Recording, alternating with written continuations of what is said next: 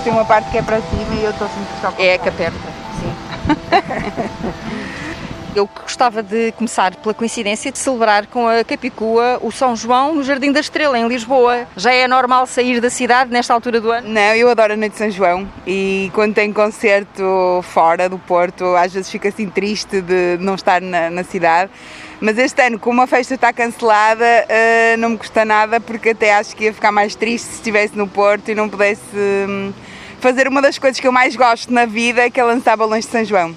Ah, é? Sim, eu adoro balões de São João. É uma coisa que está assim no top 3 de coisas favoritas. Uh, é gelados, ir à praia e lançar balões de São João. Não trouxe um balãozinho na manga para lançar aqui em Lisboa? Já aconteceu uma vez ou outra, mas aqui acho que deve ser ilegal por várias razões, não sei, não, não sei, porque não há cultura, não é? Não sei se as pessoas iam estranhar, mas não trouxe. Já houve anos em que trouxe, este ano não. Mas eh, estou a contar de eh, lançá-lo no São Pedro. Quando voltar ao Porto, ainda vou a tempo do São Pedro e na noite de São Pedro ainda deixa a furada se, se não estiver hum, proibida a, a, festa, hum, deve estar, não é? E, mas pelo menos eu sozinha e mais duas ou três pessoas podemos lançar um balão. Acho, acho que não configuramos ajuntamento. Uh, e espero poder fazer isso ainda este, este ano, para a semana, não é? Vamos ver. E quer explicar-nos porque que está uh, em Lisboa nesta Sim, altura? tem a gravação do programa da, da RTP e da Antena 3, o Elétrico, uhum. que é um programa de música ao vivo, em que duas bandas partilham o, o espaço do Capitólio, trocando uh, a vez, não é? Uns tocam duas músicas, depois tocam outros, depois tocam... É, é tipo uma partilha engraçada, um, como se fosse uma troca de, de, de música, uma batalha amigável, digamos assim com convidados especiais também e, e que está a decorrer uh, durante estas duas semanas. Penso começou há dois dias atrás e vai até, até meados de julho com uma grande uh, lista de muito bons nomes da música nacional. Uh, e eu tenho o prazer de partilhar a, a gravação com a Helena D'Água que aliás entra no meu último disco e portanto vai ser, vai ser muito bom. Até porque agora estamos sem. está tá, tá tudo parado, temos, estamos sem concertos e já tenho muitas saudades de, de tocar ao palco, né? de palco e, e, vai ter público, pouco, mas algum, não é? E hum, não é um concerto normal, não é? Mas é sempre bom para matar as saudades da minha banda e de tocar ao vivo e de ter público, por pouco que seja. E, e é bom. Neste dia em particular será um último mergulho.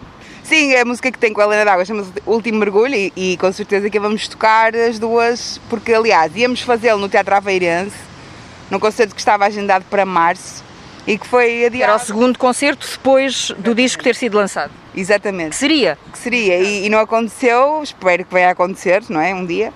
Uh, portanto, ainda não pude tocar a minha música com a Helena D'Água com ela no palco, portanto, estou muito, com muita vontade que chegue o dia da manhã.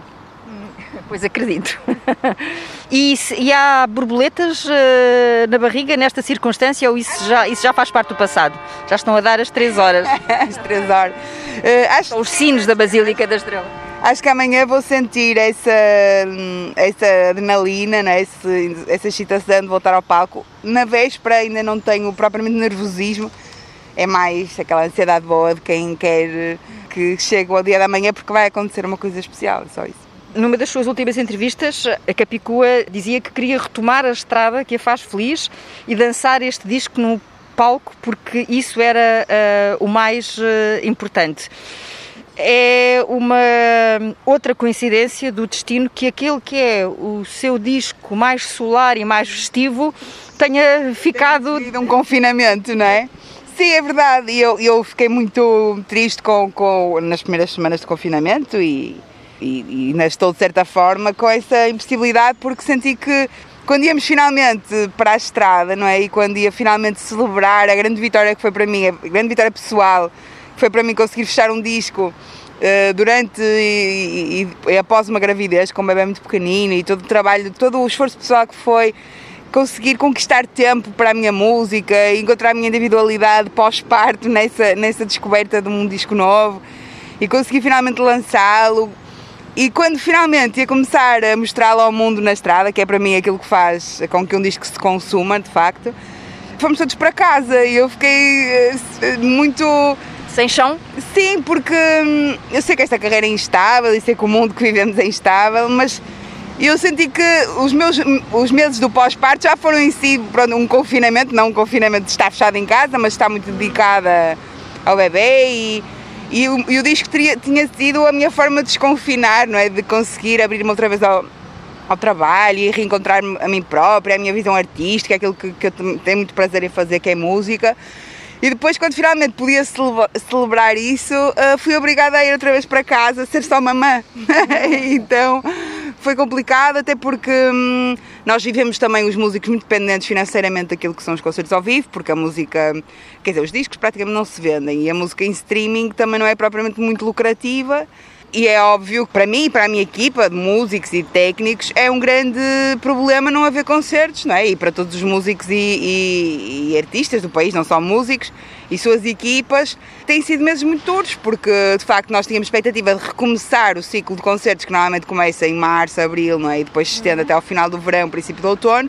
Ou seja, ia começar a época alta e foi precisamente quando tudo parou e, e, os apoios para a cultura são irrisórios. Uh... Aliás, um, um, um post seu no Facebook que, para sintetizar, termina uh, escrevendo pão na mesa mesmo, que vai ao encontro daquilo que estamos a dizer. Claro, porque há muita ideia que uh, o setor da cultura é, é, um, é um, um, bando de, de artistas subsidiodependentes, não é? que não fazem nada de lucrativo. Quando nós movemos a economia, criamos muitos postos de trabalho, criamos riqueza e, e, posicionamos o país internacionalmente e promovemos o país com aquilo que ele tem de mais especial, que é a sua identidade cultural, não é?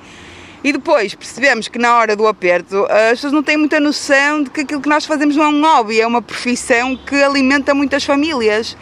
E perceber que, no meu caso, eu, consegui poupar dinheiro nos últimos anos para conseguir não estar uh, desesperada nesta fase, mas há muitos companheiros de profissão meus e, e, muitos técnicos e roadies e pessoal de palco, programadores, promotores, agentes, que não tiveram a mesma oportunidade e que estão a passar dificuldades. E depois vimos que os apoios, nomeadamente do Estado, foram.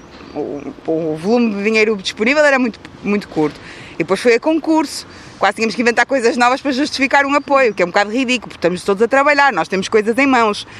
É como se a gente visse um, um pobre na rua a pedir dinheiro e, e pedíssemos para ele fazer um truque qualquer para nos entreter para lhe darmos um euro. É uma coisa um bocado insultuosa. Pois a Segurança Social também está bastante atrasada, como é óbvio, há muitos pedidos de layoff, etc., e muitos apoios. O dinheiro que chega às pessoas do, meu, do setor da cultura é muito curto.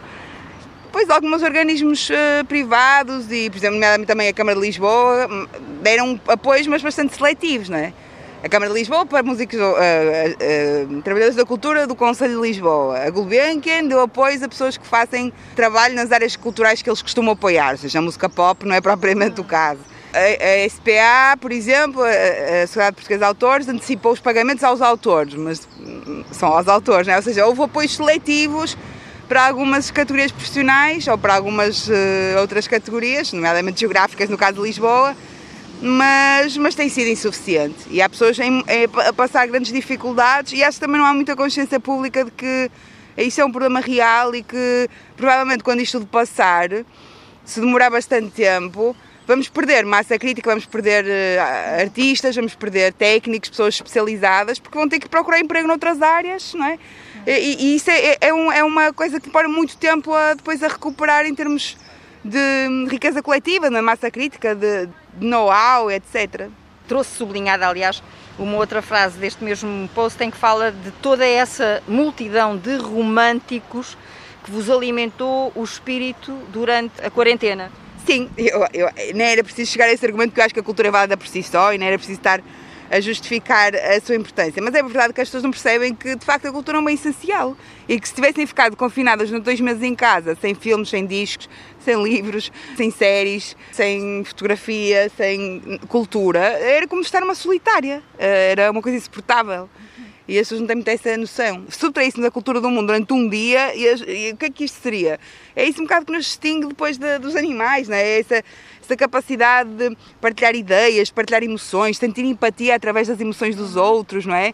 Pormos, calçar os sapatos dos outros, viver outras vidas, sermos maiores que o nosso próprio, as nossas circunstâncias, sermos maiores que a morte, não é? estarmos essa imortalidade. Isso tudo é o que a arte nos dá, não é? É uma coisa. É, é mágico e, e é muito importante, sobretudo num mundo em que As pessoas estão, têm tão pouca empatia e estão cada vez menos solidárias e cada vez mais uh, atomizadas. Uh, recuperar um bocadinho essa ideia de que nós nos sentimos um coletivo, um corpo, um organismo, um, um, a humanidade né, com H grande, é porque partilhamos esses valores, esses sonhos, essa capacidade empática de, de, de, entender ou imaginar o que é que é o estar no lugar do outro. E, se não houvesse arte, não houvesse cultura, esse exercício ia ser mais difícil de, de fazer cotidianamente. Como é que foi a sua quarentena? Foi, foi boa, por um lado foi angustiante, não é? no sentido em que estava preocupada com estas coisas todas e porque, obviamente, quando uma pessoa estávamos muito no início, sobretudo nas primeiras semanas, já estávamos todos muito expostos à informação e, e à paranoia e estávamos um bocadinho sensíveis, estava tudo monotemático, não é? tudo sempre a falar da, da mesma, do mesmo assunto e estava assim um bocadinho distópico mas depois consegui aproveitar estar em casa, que é uma coisa que, pronto, que apesar de no ano passado ter estado bastante por causa do bebê, eu estou sempre um bocadinho entre Porto de Lisboa, concertos, via... ou seja, estou sempre um bocadinho a fazer malas para ir a algum lado. E não, não passava tanto tempo na mesma casa há muito tempo. Isso foi bom, porque deu-me tempo para reorganizar coisas, para pensar em possibilidades de futuro para, para o meu trabalho e para outras áreas profissionais que gostava de explorar. Permitiu-me estar em família, em família há três, não é? Não com os meus pais, com os meus irmãos, mas em família com mais tempo, arrumar gavetas, fazer um álbum de fotos que já tinha há anos pendente, coisas assim simples do dia a dia, mas que me deram prazer porque tive tempo para as coisas caseiras, o que é raro. Nessa arrumação de gavetas, eh, a Ana Matos Fernandes eh, foi encontrar ou dar de caras com alguma coisa que estivesse lá esquecida para o fundo ou adormecida no fundo que já não se lembrasse? Sim, eu estive à procura de. Ou melhor, estive a, a organizar textos que tinha perdido, poemas, coisas soltas, letras que nunca saíram, recortes de coisas, uh, reler crónicas, porque gostava um dia destes fazer uma espécie de caderno com isso tudo. Tive finalmente tempo para ir ler o que tenho para lá e fazer uma pasta organizada com as coisas que gosto, com as coisas que já que ainda fazem sentido, coisas antigas, coisas mais recentes. Estamos a falar apenas de letras sim, ou de sim, poemas sim. ou de ilustrações também? Não, eu gosto de desenhar, mas não, não tem, os meus desenhos não têm qualidade para, para editar. E serem vistos? Para serem vistos, depende do contexto. Mas eh, eu tenho esse sonho de quando me reformar um dia ir estudar Belas Artes. Hum. E estudar italiano e Belas Artes. Ser uma mulher do Renascimento quando me reformar. Aprender pintura, escultura e a língua de Dante. Hum. Porque é só quando se reformar? Porque acho que agora não tinha tempo para ir outra vez para a faculdade, não é? E andar a aprender a fazer escultura e desenho e pintura, com todas as coisas que eu já tenho para fazer. Portanto, é uma coisa que eu gosto de deixar para depois, até porque acho que é bom ter projetos e coisas que ainda queremos fazer. Hum. Não é? Sim, acho sim. Mantém-nos vivos, mantém-nos eh, pronto, com, aquela, com, com o azimuth bem, bem no horizonte. Hum. Quem deve ter adorado foi o Romeu. Sim, esta não foi, não foi muito diferente do normal, porque ele ainda não foi para a creche, então nós estamos sempre com ele eh, mas claro, por um lado gostou porque no, a rotina eh, solidificou-se porque houve menos viagens para Lisboa, menos idas para concertos em que ele também. De, de... Ele já vai acompanhando? É? Vai, porque eu ainda estou a amamentar, então ele vai, etc. Portanto, ele gostou de estar em casa. Mas por outro lado tinha saudades dos avós, porque ele é um menino dos avós e, e ficou longe e, e, essa parte gostou. Mas, mas foi, foi, foi bom, porque olha, começou a andar na quarentena, Portanto, vai, vai ser sempre uma história no dia. Quer dizer, o dia que ele começou a andar, estávamos fechados em casa, não é? Num país fechado, num mundo confinado. E pronto, é uma das. Celebrou o primeiro aniversário em casa? Não, isso foi antes, foi em fevereiro. Ah, antes de, de, de fechar. Antes de fechar tudo, ele fechou. Ainda celebrou o primeiro aniversário precisamente Aliás, em família. As últimas festas familiares que tivemos. Aliás, sim, foi a última vez que esteve com os meus pais, nomeadamente e com os meus irmãos, foi nessa altura longe de imag... que na altura já se falava, mas não, não. Depois nós viemos para Lisboa, depois do aniversário dele, e, quando, e, e foi quando estávamos cá em Lisboa que percebemos, ah, isto aqui está, está a ficar grave, não é? Chegamos a ouvir o anúncio de que iam fechar as escolas ainda cá em Lisboa e decidimos vamos para o Porto, porque a nossa casa no Porto é, é maior, que em, casa, aqui em Lisboa temos uma casa pequenina, porque quando vimos trabalhar temos que ter uh, sítio para ficar e estamos sempre Porto, Lisboa, Lisboa, Porto, porque o Pedro também é músico a banda dele está cá e temos muita coisa cá. E os pais do Pedro também estão cá, etc. E, mas lá no Porto temos mais espaço e pensamos, se é para ficar fechados em casa, é melhor que seja num espaço menos confinado, não é? Pelo menos lá tínhamos, tínhamos assim um bocado de espaço exterior e então fomos para o Porto. Portanto, foi mesmo, o aniversário do Romeu foi a última festa de família que tivemos antes do confinamento. E, e lembrou-se quando o mundo despertou para esta pandemia, lembrou-se muitas vezes da avó Sofia e dos conselhos da avó Sofia, também Ana Matos Fernandes. Eu sempre lutei muito para não ser uma pessoa muito, não ser hipocondríaca e não ser nojentinha. E tenho muita tendência, aliás, familiar, genética, porque os meus avós maternos eram bastante, o meu avô materno era bastante hipocondríaco mesmo. E a minha avó era bastante hum, uh, obcecada com a higiene e a segurança e tinha assim bastantes medos e transmitia-nos. E ela de facto tinha sempre essa coisa de, de, ter vivido no tempo em que a tuberculose matou muitos colegas de escola e pessoas conhecidas e um primo que era próximo, etc. Então ela toda a vida tinha aquela coisa de nos impedir, de, não deixava que os meus primos comêssemos da mesma. Hum, bebêssemos o mesmo copo, ou lambêssemos o mesmo gelado, ou aquelas coisas que os miúdos fazem, não é? Habitualmente. E eu lembrei-me bastante dessa, dessa preocupação dela, porque pensei que se calhar agora eh, a nossa geração também vai ficar com estes hábitos mais uh, higienistas e securitários uh, para sempre, não sei, fiquei a pensar, se calhar eu lutei tanto para ser mais descontraída e menos nojentinha e menos a pensar na, nas doenças e na, e na, e na porcaria de, que está, na, sei lá, no, no na, quando seguras no, no autocarro no metro, hum. pões a mão naquele, naqueles varões, nos rima. eu pensei porque aquela é uma porcaria e aquela já, já tinha esse exercício mental de pensar, aí, mas não quero ser germofóbica, então bora, vamos confiar na vida, não é? Andei muitos anos, até hoje, até, até esta situação praticamente, uh, 30 e tal anos da minha vida, a tentar ser essa pessoa mais descontraída. E agora, estes meses a levar com a propaganda higienista, confrontei um bocadinho com essa coisa de que a minha avó também tinha esses hábitos que a minha avó tinha e pensar se calhar eh, de facto vamos ficar com, marcados para o resto da vida, tal como ela ficou pela experiência uhum. da tuberculose na, quando na infância, não dela, mas de muitas pessoas em redor, ainda para mais uma altura em que não havia penicilina e sim, sim. que os cuidados de saúde. Bom, e agora não temos vacina. Também. É um bocadinho a mesma coisa e portanto. Hum, pensei que se calhar eu também vou ficar como a minha avó e quando eu for avó também vou dizer cuidado, não. sei lá, temos que lavar as mãos, temos que ter, manter alguns cuidados. Não sei, não sei o que é que vai ficar disto tudo. Agora é que estão a bater as 3 da tarde aqui na, na Basílica da Estrela. Há, há pouco ainda era só um quarto para as pois 3. É, é é de 15 a 15 minutos, é de facto é intenso. E eu trouxe a avó Sofia para a conversa porque falou nisso numa crónica da, da Visão, a Capicua também escreve para a revista Visão. O título era Nada voltará a ser como dantes. Este essa título. Frase, essa frase que andamos a ouvir todos os dias. Nada voltará a ser como dantes. Não sei se vai, se não vai. É, isso, é essa a questão. É, é, essa crónica discute precisamente isso. Não é? Ah, mas há pelo menos uma coisa, indo pegando naquilo, nós estamos aqui a gravar com o microfone que foi todo uh, limpinho antes de vir uh, para aqui, estamos a gravar as duas de máscara, porque para estarmos a gravar no Jardim da Estrela não podíamos manter a distância de segurança. Eu estou a suar do bigode por baixo da máscara, é um horror. Eu também estou um bocadinho, isto é horrível, mas tem de ser. Para estarmos com a margem de segurança, não, eu não conseguia não gravar. Tá, não está, exato, exato. E eu não conseguia gravar com, com a devida qualidade, não tenho braço suficiente para chegar à, à, à Capicua. Vindo, sim, o microfone era porquê? Porque uma das coisas que que a Ana fala aqui nesta crónica é uma coisa de que, que até agradeça que não volte. Não, neste caso é que não volte a ser como antes, que são os tais microfones de sala de ensaio a cheirar a cuspe. É, porque toda a minha vida de música que, que ensaia, ensaios de ensaio, salas de ensaio daquelas que se alugam à hora, ou mesmo às vezes até nos palcos mais profissionais, é habitual que, os microfones venham a cheirar mal, não é? Tanta gente já os usou e estão ali já a cheirar a cuspe e com, sei lá, nem vale a pena estar a fazer grandes descrições, são as pessoas uh, vomitam do outro lado da, da emissão.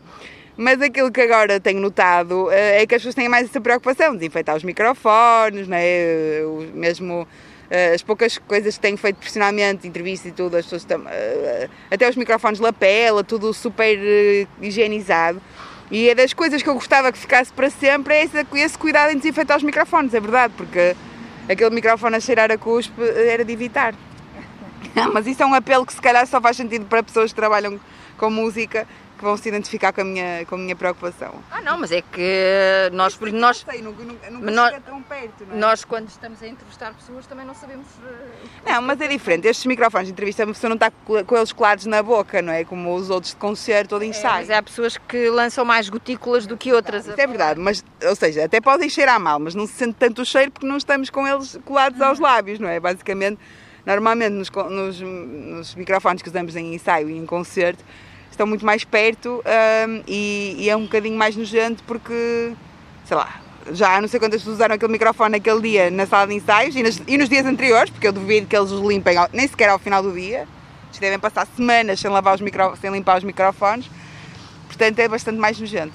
Pronto, mas então de- de- deixemos os microfones, eh, esperando que a partir de agora essa prática se instale. Mantenha, vamos eh, e, que, e essa sim que fique, não é? Eh, ao lado de outras que já nos eram comuns, como os abraços e os beijos, que ainda não podem regressar de vez. Verdade, essa parte é que custa mais, não é? Eu por acaso dava dois beijinhos socialmente, é uma coisa que eu também não me importo que desapareça, porque, há, ah, pronto, claro, quando é amigos ou pessoas de família que a gente quer muito, agora muitas vezes damos dois beijinhos assim porque tem que ser, não é? Aquele beijinho de cortesia. Sim, e às vezes também não é assim, não era de, não sei, acho que os ingleses têm aquela coisa do, do cumprimento mais distanciado. Passou bem. Passou também um bocadinho mais nojento agora nesta, nesta fase, não é? Não sei. Mas também andamos com as mãos todas, eh, todas Brasileiros é desinfetadas. abraços, não é? É o que eu gosto. Eu gosto mais de abraços do que essa coisa do, do beijinho. Mas não sei, vamos ver, vamos ver. Não vale a pena estar a fazer futurologia, porque isto aqui tanto pode durar tanto tempo que de facto deixa, deixa hábitos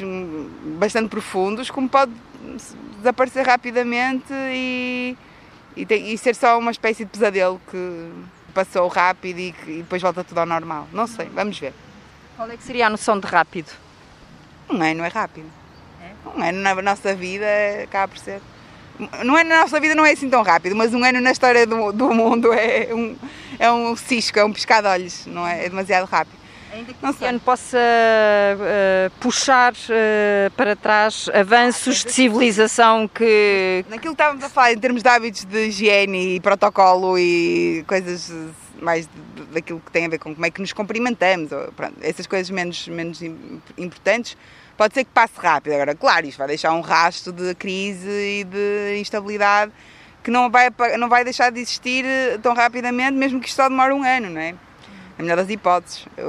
Nós estávamos a falar de, hábitos de higiene, que é uma coisa diferente, porque mesmo que haja crise económica, a forma como nos cumprimentamos, se isto passar, é um bocado indiferente.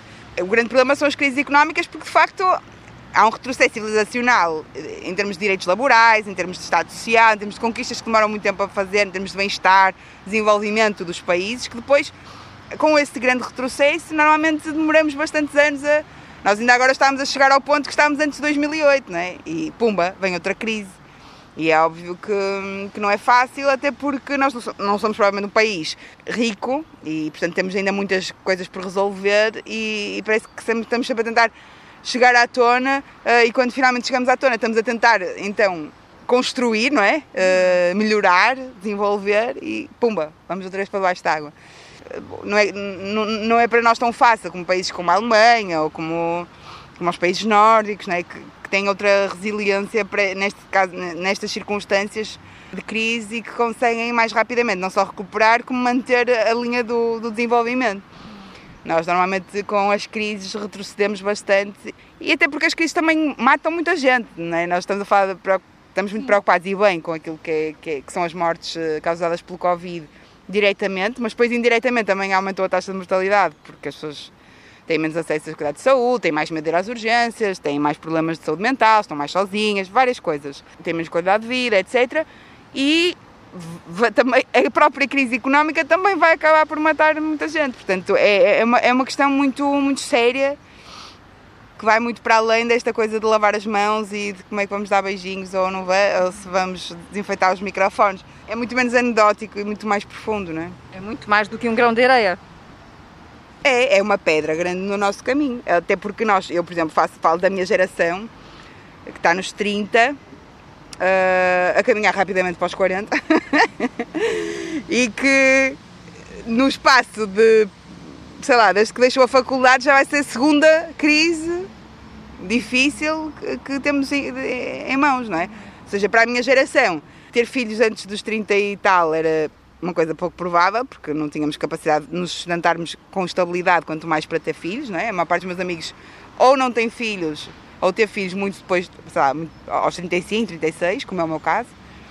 Uh, na minha geração é muito pouco provável comprar casa própria, ou então, sendo provável, é com muito sacrifício e também já nos 30 e bastantes e até porque não, nunca podemos aspirar à estabilidade laboral, é uma coisa que nós temos, estivemos habituados a ter que nos readaptar, nomeadamente, eu falo de mim e das muitas pessoas que me rodeiam, nós acabamos por profissionalizar-nos em coisas que eram hobbies, eh, não eram as áreas em que, eh, para as quais estudamos, não é? Eh, como é o meu caso, eu estou em Ciências Sociais e trabalho com música, porque acaba por ser aquilo que nos anos da crise me correu melhor, num momento em que, por exemplo, não havia nenhum dinheiro para fazer investigação científica em sociologia, que era aquilo que eu costumava fazer, não é? Mas deu, deu, deu por si, neste período, com esse olhar mais uh, apurado, mais cirúrgico, esse olhar de socióloga? Ah, ok. Isso, isso, é uma coisa que é intrínseca. Eu acho que eh, eu já tinha esse espírito crítico antes de ir para a sociologia, foi por isso que eu fui para a sociologia, não é? Porque sempre tive esse interesse, sempre fui muito uma faldinha desde miúda e gostei sempre de observar a realidade, questionar as coisas, pensar na, nas questões sociais e políticas e históricas por trás dos fenómenos e debatê-los mas acho que aquilo que eu pensei mais nem foi na, no mundo pelo meu olhar de, de, pessoa com formação em sociologia, foi mesmo com esse olhar de pessoa que já resistiu a uma crise. Foi, ok, então se isto correr mal, o que é que eu posso fazer? Essa coisa sempre adaptativa que a minha geração e as seguintes tiveram sempre que ter. Pensar, e se eu não conseguir, se, isto se não houver concertos durante dois, três anos? Ou houver muito poucos, como é que a gente vai sobreviver? Sabe? Começar a pensar que outras coisas é que eu posso fazer. Vou abrir um negócio? Vou fazer o quê?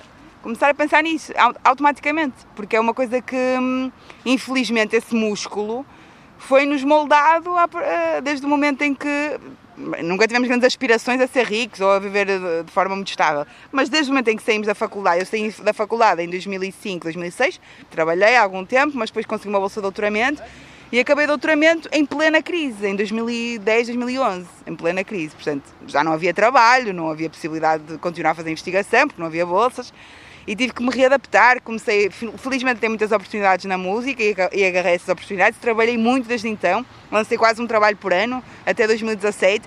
Portanto, para ter capacidade de, de me sustentar e de ter sempre alguma coisa na manga para justificar uh, mais, mais concertos ou mais projetos, fiz projetos sociais, fiz muitas coisas associadas a, ao meu trabalho que se desdobraram em crónicas, em muitas outras coisas que foram me dando capacidade de não depender apenas dos concertos, mas agora, esse músculo de quem já passou por uma crise no início da sua atividade profissional e que teve que mudar de carreira, reinventar-se e resistir, numa carreira que é difícil, mas pronto, que, que eu gosto muito, que é a música, esse músculo de, de adaptação à, às crises eh, ativou automaticamente. E, e uma das coisas que eu pensei bastante durante o confinamento foi coisas que eu gostava de fazer para além da música. São, para além do tal livro que quer uh, editar? livro, isso não dá dinheiro, não é?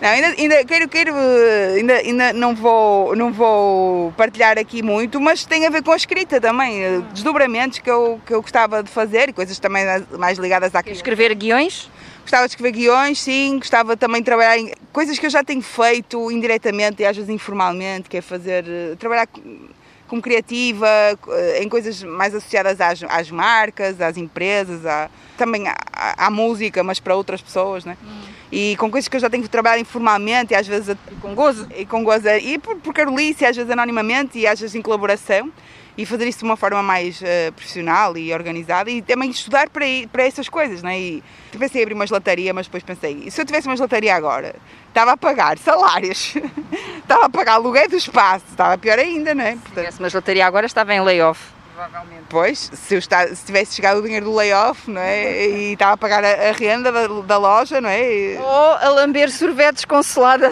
Não, não, os sorvetes não, é porque uma gelataria que se preze faz sorvetes uh, para o dia a dia, não é? Portanto, acho que ia ter as arcas vazias para esta hora. Não, Quer dizer, agora não, já tinha recomeçado, não, é? Agora já tinha começado. Mas é para mais acho que as gelatarias dependem muito também dos turistas.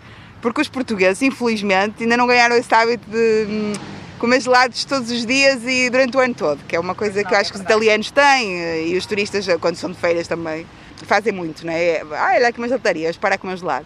Os portugueses estão a criar, sobretudo em Lisboa, estão a criar essa cultura e agora já há boas gelatarias italianas, eh, italianas, portuguesas ou italianas, mas gelado italiano.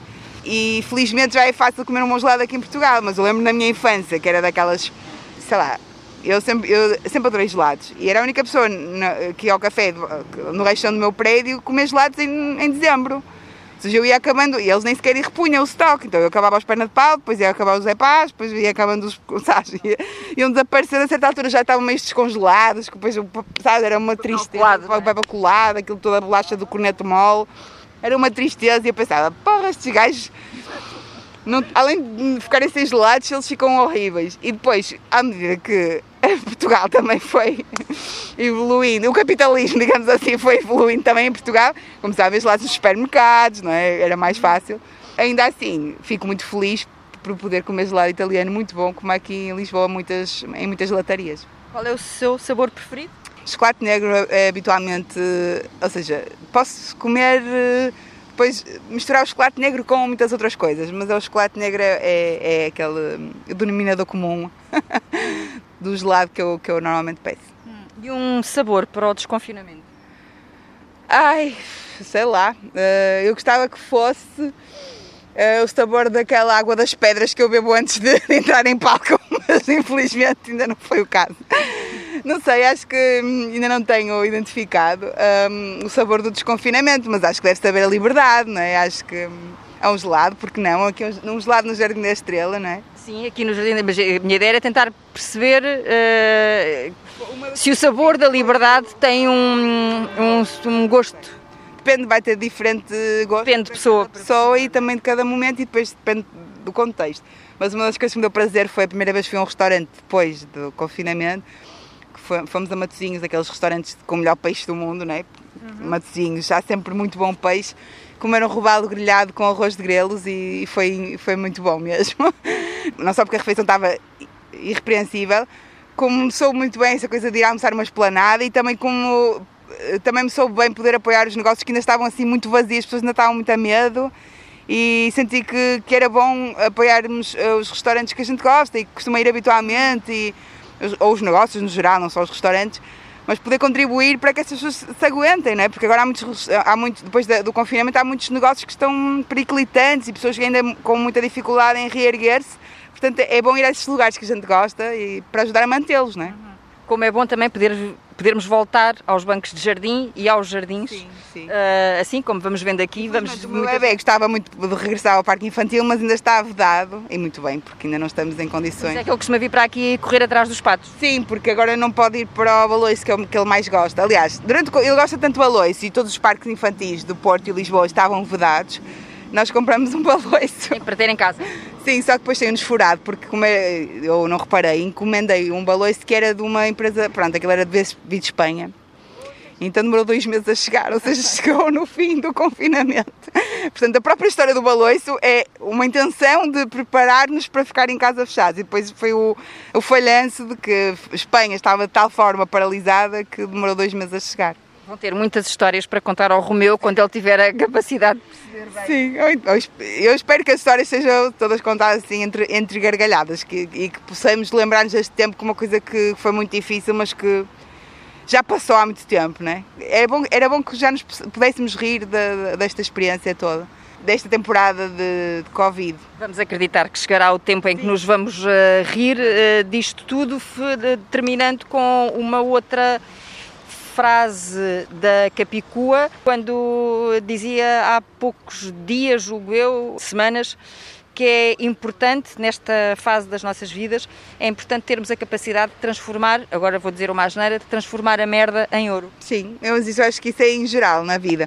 Aliás, o meu último disco, o tema, o conceito era esse, porque ele chama-se Madre Pérola, por causa da história das ostras. As ostras só fazem pérolas quando tem um grão de areia que as incomoda. Isso é que há pouco falava no grão de areia. Exatamente. E elas começam a fazer uma espécie de baba que cobre o grão de areia e acabam inadvertidamente por criar uma pérola. E essa, essa alquimia, não é? De transformar as coisas que nos incomodam em beleza, em belo, não é? transformar as, os desconfortos, as dores da existência em música, transformar a merda em, em, em ouro, não é? essa alquimia é mesmo, eu acho que aquilo que, que, nomeadamente, eu faço no meu trabalho, mas acho que é um bocadinho o que as pessoas felizes, que conseguem minimamente ser felizes nesta existência, fazem permanentemente, é tentar perceber o que é que eu posso tirar de positivo desta experiência, não é? E tentar olhar para o copo mais cheio, permanentemente é difícil. Eu, eu, eu, sou uma pessoa muito otimista e nestes meses houve muitos momentos em que eu fiquei muito desmoralizada e mesmo em relação ao meu trabalho, porque acho que de facto não é fácil manter o astral quando estamos em tempos tão incertos, em que o mundo está tão hostil, em que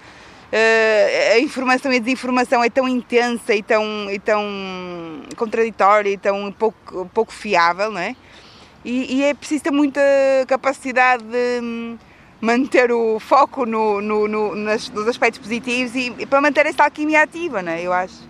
E aquilo que me tem ajudado, não só a escrita, mas também o facto de ter uma criança em casa né, e, e, e olharmos sempre para as coisas com, como se fosse a primeira vez e esse entusiasmo novo, porque senão era fácil cair um bocadinho nesse desânimo e no pessimismo que eu gosto de evitar a todo custo. Mas é, é, também é irónico, voltarmos àquela coisa do início de fazer um disco que é dançável e festivo, o mais aberto que eu já fiz ao mundo e, e, e entrar em confinamento no momento em que ia mostrá-lo no palco. E também é irónico, quando eu fiz um disco precisamente sobre isso, de colar os caquinhos para fazer um Gaudí, não é? Uh, ou de transformar os grãos de areia em pérolas, uh, tenha sido tão necessário eu manter esse mantra para mim própria, não é? E não me deixar desmoralizar. Portanto, é, é o ano do, da Madre Pérola, vamos lá ver. Ah, mas é também uma forma de não nos fechar, tentar com que não nos fechemos cada um na sua ostra ah, claro. e possamos continuar uh, abertos para o mundo e despertos. Não para... abrimos, ninguém sabe se temos, ninguém nos vê as pérolas, não é? Uh, e não temos uh, copos aqui, nem meio cheios, nem meio vazios, mas desejo à Capicua um ótimo, fantástico regresso Obrigada. ao palco. Obrigada. Desejosa. E agora vamos tirar as máscaras? Vamos, porque eu só aqui a derreter.